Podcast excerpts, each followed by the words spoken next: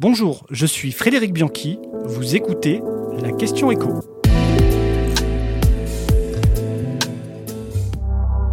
L'inflation va-t-elle plomber les finances publiques?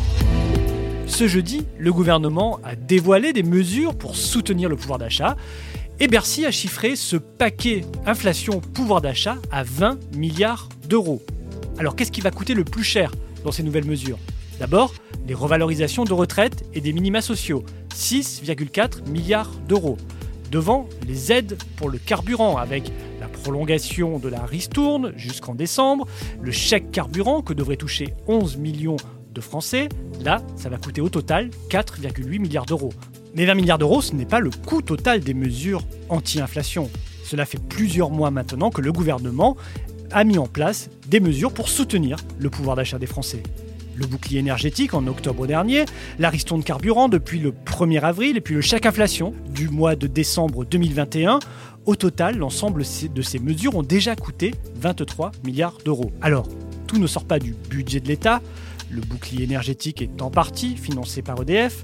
Les augmentations de fonctionnaires sont prises en charge pour les fonctionnaires territoriaux par les collectivités, les mairies, les départements, les régions. Il n'empêche qu'on a un peu l'impression de ne jamais sortir de ce quoi qu'il en coûte. Pourtant, au ministère de l'économie, on reste confiant sur la trajectoire des dépenses publiques. Bruno Le Maire, le ministre de l'économie, maintient son objectif de déficit public à 5% du PIB pour l'année 2022.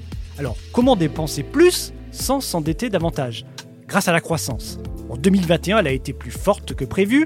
Le niveau record d'emploi et de la population active ont apporté une divine surprise aux finances publiques, une manne providentielle de 55 milliards d'euros. Plus de croissance, c'est en effet plus d'impôts, plus de TVA, et plus d'emplois, c'est plus de cotisations. Voilà comment l'État s'est retrouvé avec 55 milliards d'euros de plus dans les caisses, dans lequel il va puiser pour financer ses dépenses en faveur du pouvoir d'achat. Sauf qu'il n'y a pas que ces dépenses en 2022. Il y a aussi la charge de la dette qui va augmenter, les dépenses courantes qui vont augmenter elles aussi avec l'inflation.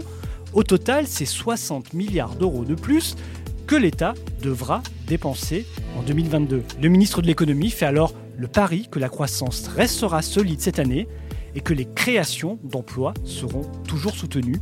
Voilà comment la France veut financer ces mesures pour soutenir le pouvoir d'achat.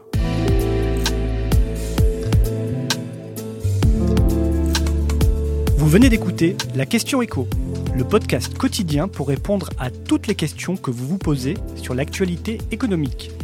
Abonnez-vous sur votre plateforme préférée pour ne rien manquer et pourquoi pas nous laisser une note ou un commentaire. A bientôt